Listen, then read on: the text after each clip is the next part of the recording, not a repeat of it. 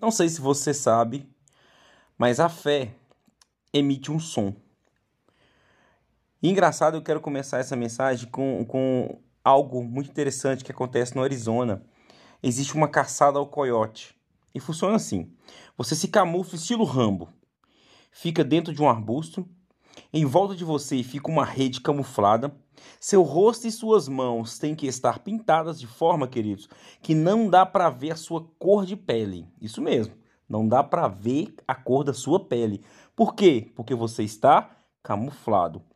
Aí o que, que você faz? Você pega um apito e começa a soprar. E esse apito ele emite um som alto e agudo, com o som de um coelho ferido. Um som de uma presa. E esse som é que atrai os coiotes. Olha que interessante. Você pega um apito, sopra ele e ele emite um som de coelho ferido. Aí vai atrair quem? Os coiotes. Por quê? Porque ele pensa que é uma presa ferida. O som é esse.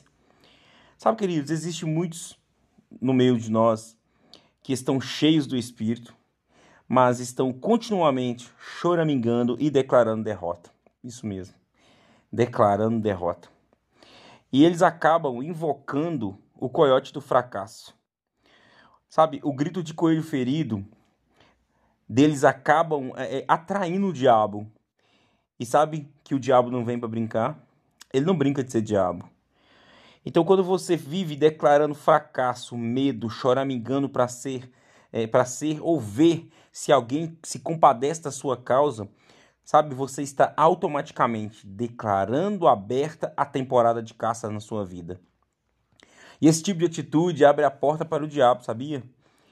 E se existe algum coelho ferido em nosso meio, nós precisamos mudar o som que estamos emitindo. Lembre-se, o diabo precisa fazer você concordar com a dúvida e também com o medo antes que ele possa lhe fazer qualquer mal. Então, queridos, a fé concorda é com Deus e automaticamente ela fecha a porta para o diabo. Então, o que você precisa fazer? Mudar o som para uma declaração ousada de quem sabe quem é em Cristo Jesus. E assim nós começaremos a atrair as bênçãos maiores de Deus para as nossas vidas. Em Filemão 1,6 diz: Para que a comunicação da sua fé seja eficaz no conhecimento de todo o bem que em vós há por Cristo Jesus. O apóstolo Paulo está dizendo que a nossa fé se tornará eficaz quando reconhecermos cada uma das bênçãos que temos em Jesus. Você é o que Deus disse que você é. Você tem o que Deus disse que você tem. Você pode o que Deus disse que você pode. Você pode fazer o que Deus disse que você pode, querido. Nada pode lhe parar. Você precisa reconhecer a sua identificação com Cristo. Abraão Pessoa, ele esteve aqui na nossa igreja, ele disse uma frase que só vive na prova quem nunca estuda ou só vive na prova quem não estuda. Sabe, querido, você precisa começar a colocar em prática aquilo que a Bíblia já disse a seu respeito. Em Gálatas 2:20 diz: "Já estamos, estamos crucificados com Cristo. E vivo, não mais eu, mas Cristo que é que vive em nós. E a vida que agora nós vivemos na carne, vivemos pela fé do Filho de Deus, o qual me amou e se entregou a si mesmo por nós. Sabe, querido, a nossa identificação com Cristo requer uma confissão de fé idêntica à dele. Nós temos que falar aquilo que a palavra fala e não aquilo que nós achamos. Sabe, nós, é, é, nós não podemos mais dar gritos de medo, de derrota, de fracassos, de falta, de, de doença, de dúvida. Não, nós temos que dar gritos de fé. O som da fé tem que sair das nossas bocas. Reconheça, querido, quem você é em Cristo e comece a dar gritos de vitória, gritos de saúde, paz, prosperidade, de bênção. Para de falar negativo, chega, dessa vida não combina mais conosco. Porque se Cristo vive em nós, nós temos que comunicar aquilo que nós somos em Cristo, o quê? Uma nova criação, não é verdade? Por isso, queridos, crer e falar são os dois ingredientes mais fundamentais da fé. Em Provérbios 8, 21 vai dizer: A morte e a vida estão no poder da língua, e aquele que a ama comerá do seu fruto. Mateus 12, 37 diz: Porque por tuas palavras serás justificado, e por tuas palavras serás condenado. Deuteronômio 30, 19 diz: Os céus e a terra tomo hoje por testemunha contra vós, de que eu tenho proposto a vida e a morte, a bênção e a maldição. E ele te dá uma dica: escolhe, pois, a vida, para que vivas, tu e tua descendência. Sabe, Tiago 3 também fica muito claro, se você ler o Tiago 3 todo o contexto, que a língua determina a nossa direção e destino. Temos também o poder de escolher a bênção ou a maldição, a vida ou a morte. A fé, queridos, é acionada pela nossa voz. Sabe que a fé também é uma ponte entre a promessa e a posse? Sabia disso? Durante 40 anos, queridos, Josué e Caleb se mantiveram firmes na promessa que Deus havia feito a eles. Lembra? Quando Josué e Caleb voltaram de espiar a terra prometida, eles se mantiveram firmes na fé, firmes naquela convicção que, que aquilo que Deus prometeu, Deus era fiel para cumprir. Então, mesmo caminhando ao lado daquelas, daquelas pessoas que duvidaram, que foram incrédulas, eles permaneceram 40 anos ainda no deserto, porque foi esse tempo que Deus falou que eles iriam peregrinar e eles não entrariam na terra, a não ser Josué e Caleb. E quando Moisés morreu, querido, Deus levanta quem? Josué, para liderar os filhos que nasceram durante a peregrinação. Deus ordena Josué e todo o povo, ao primeiro desafio, qual que era? Atravessar o rio Jordão. Na posição, queridos, onde eles estavam, a leste de Canaã, eles teriam que passar primeiro por Jericó logo passar por Jordão, depois Jericó, para depois chegar na terra prometida. Olha para você ver que desafio. Depois você lê em casa é, é Josué 1, versículo 1 ao 11. E eu quero ler o 11 para você, que diz assim: Passai pelo meio do arraial e ordenai ao povo, dizendo: Provede-vos de comida, porque dentro de três dias passareis esse Jordão, para que entreis a possuir a terra que vos dá o Senhor vosso Deus, para o possuirdes. Em Josué 3,3 diz: Porque há de acontecer que assim que as plantas dos seus pés, dos sacerdotes, que levam a arca do Senhor, o Senhor de toda a terra, repousem nas águas do Jordão, se separarão as águas do Jordão, e as águas que vêm de cima pararão amontoadas. E quando os que levavam, levaram a arca chegaram ao Jordão, e os pés se molharam na beira das águas, porque o Jordão naquele tempo ele transbordava sobre todas as suas ribanceiras todos os dias da ceifa. No versículo 16 diz: Pararam-se as águas que vinham de cima, levantaram-se no montão, muito longe da cidade de Adão, que está ao lado de Zaretá.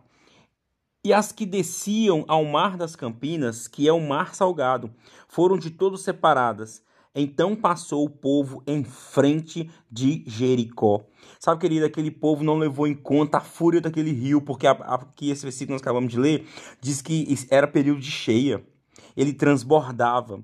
Eles não levaram em conta isso. Aquele povo mais jovem tinha ouvido falar das façanhas milagrosas que Deus tinha feito aos seus pais. Lembra que eles passaram pelo, pelo, pelo, pelo Mar Vermelho? Então, eles tinham um testemunho sobre a passagem por o Mar Vermelho. O Rio Jordão é, seria fichinha para eles.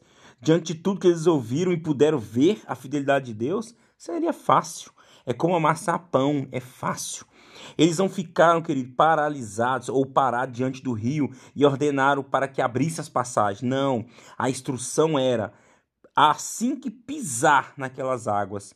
Então eles tinham que dar um passo de fé e obediência e entrar na água. Sabe, queridos, a fé sempre vai exigir de você uma ação. Muitas pessoas hoje estão paradas diante do rio que está inundado em suas vidas, sem ter nenhuma ação, nenhuma ação correspondente. Estão paradas à beira do rio, clamando ao Senhor para dar um jeito, sendo que Deus está dizendo: dê um passo, filho, de fé. Dê um passo em direção à sua terra prometida. Se você der o primeiro passo, a palavra que habita em você será uma lâmpada e lhe mostrará o próximo passo. Mas você tem que fazer o quê? Dar o passo. O Espírito Santo, querido, em você te ensina como atravessar qualquer rio inundado da sua vida. A fé e obediência vai trazer a presença de Deus em cena. Olha que legal. Tem também, queridos, logo após aquele rio que eles passaram, existe a marcha para a vitória. Depois você lê lá em Josué, a partir do, versículo, do, do capítulo 6, versículo 1, que, que Deus ordena a Josué para fazer algo, um plano, um plano muito diferente, para que eles pudessem é, entrar naquela cidade, guerrear contra Jericó e destruir ela, e eles teriam acesso à sua terra prometida. A marcha era, o plano era marchar em volta da cidade uma vez por dia, isso durante seis dias. E no sétimo dia, eles deveriam rodear a cidade sete vezes.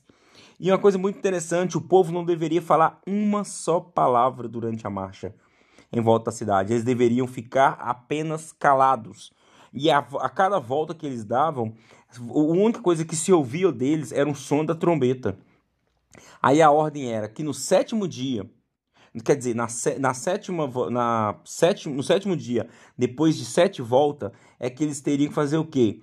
Tocar a trombeta e todo o povo gritar bem alto. E aí sim, eles, é, é, se eles fossem obedientes e seguissem o plano de Deus, os muros de Jericó cairiam. Então eles deveriam tomar a cidade sem esforço algum, apenas com um grito. Mas não é qualquer grito, é um som da fé. E a palavra vai dizer que aquela cidade era, ela foi, era é fortificada, porque existiam dois muros. E entre os muros existiam casas ainda, para que qualquer um que entrasse para guerrear contra Jericó automaticamente eh, daria de cara com um muro bem fortificado, depois com algumas casas, para depois chegar no próximo muro. Olha você ver que cidade fortificada. E você, eu vou te perguntar o que eu te faço. Você já foi no Mineirão? Em dia de clássico? Você já viu como aquele lugar treme todo? Agora imagine aquele povo marchando sete dias, fazendo o chão tremer e abalando a estrutura daquela muralha.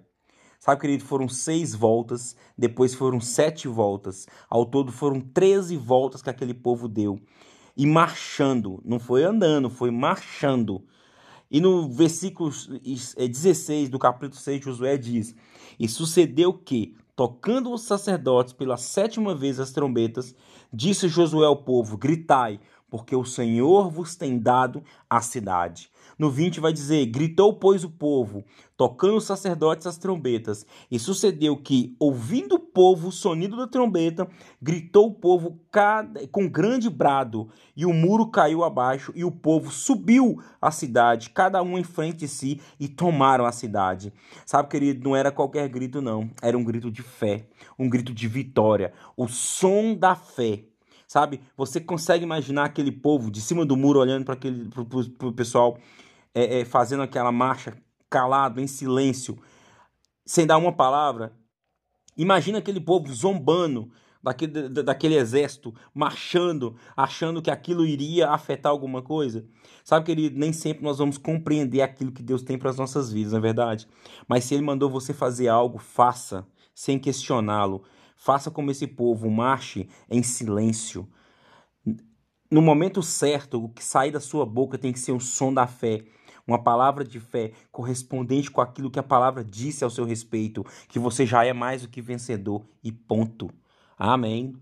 Mas, queridos, eles obedeceram e eles puderam desfrutar de uma vitória, de um milagre, de, de algo que sobrenatural, algo jamais visto em outra, em outra guerra. Foi algo assim surpreendente que Deus fez.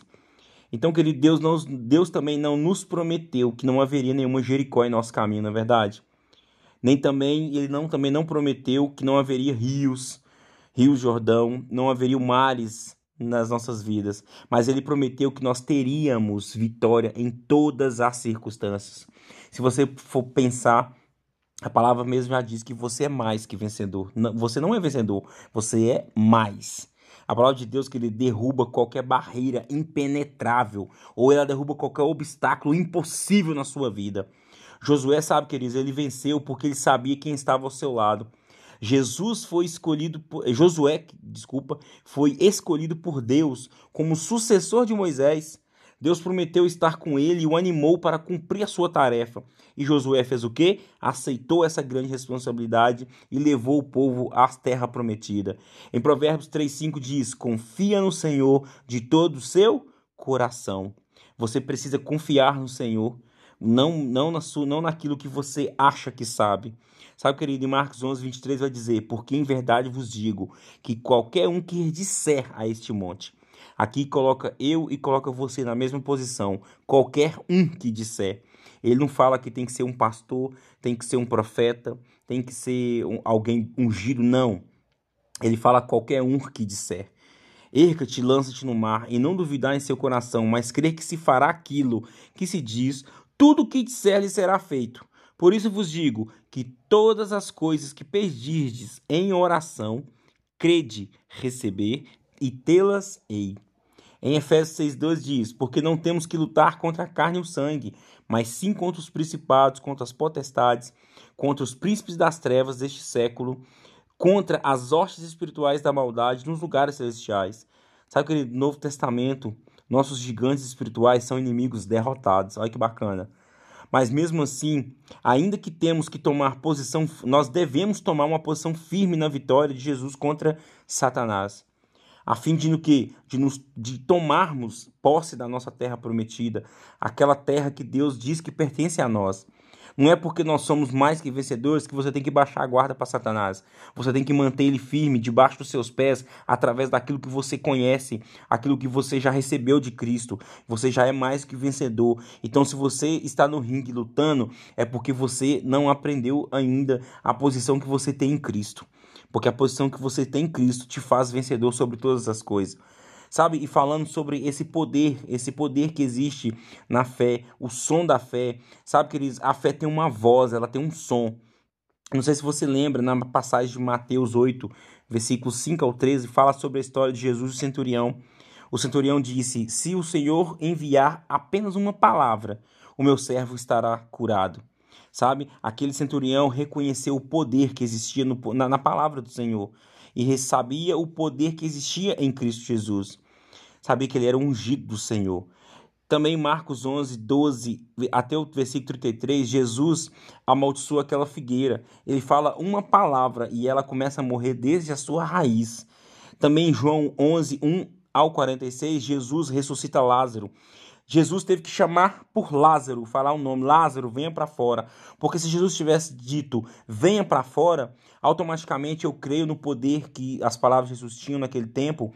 Todas aquelas pessoas que estavam mortas sairiam do túmulo. Você tem alguma dúvida disso? Outra passagem que é maravilhosa sobre o profeta Ezequiel em Ezequiel 37, do 1 ao 9, em que ele fala para um, ele levanta, ele profetiza a um vale de ossos secos. Cara, imagina os ossos se levantando, se juntando, se formando de novo, os músculos, os tendões, as veias, todas as coisas se formando, a pele, tudo se formando de novo e, e, e pessoas se levantando e fazendo e, e se tornando um grande exército. Gente, olha o poder que tem a nossa voz. Em João 18, 1,6 diz que, na passagem quando Jesus foi preso, é, quando eles perguntaram é, é, se ele era o mestre, quem era Jesus, ele diz: Eu sou. E no mesmo, na mesma hora, o versículo 1 ao 6 de, do capítulo 18, João vai dizer que todos vieram ao chão ao Jesus se identificar. Ei, Jesus, ele não foi preso, ele se entregou por nós, porque ele falou uma palavra, eu sou, e todos toda aquela guarnição caiu ao chão por causa de uma palavra, o poder que tem na palavra carregada de autoridade e de fé. Jesus se identificou, querido, como eu sou. E essas palavras, elas provêm do grego ego, eimi, as exatas palavras que Deus usou para se identificar a Moisés no Monte Horebe, em Êxodo 3,14, também em João 8,58 e também em João 13,19. Sabe, querido, existe um som, um som da fé. Existe na sua voz um poder, uma autoridade. Existe na sua voz uma ousadia, uma intrepidez que você precisa reconhecer e colocar em prática. Sabe, queridos, o som da fé precisa ser ouvido. Nós não somos coelhos feridos. Nós não estamos em caça de coiotes, não. Nós temos que reconhecer a nossa autoridade em Cristo. Temos que sair da nossa boca somente palavras que vão edificar as pessoas. Que da sua boca só saia palavras de fé, que o som da fé possa produzir e trazer e mudar circunstâncias situações ao redor da sua vida. Amém. Então, quer um conselho? Pare de falar negativo. Amém. Um grande abraço para você e até a próxima.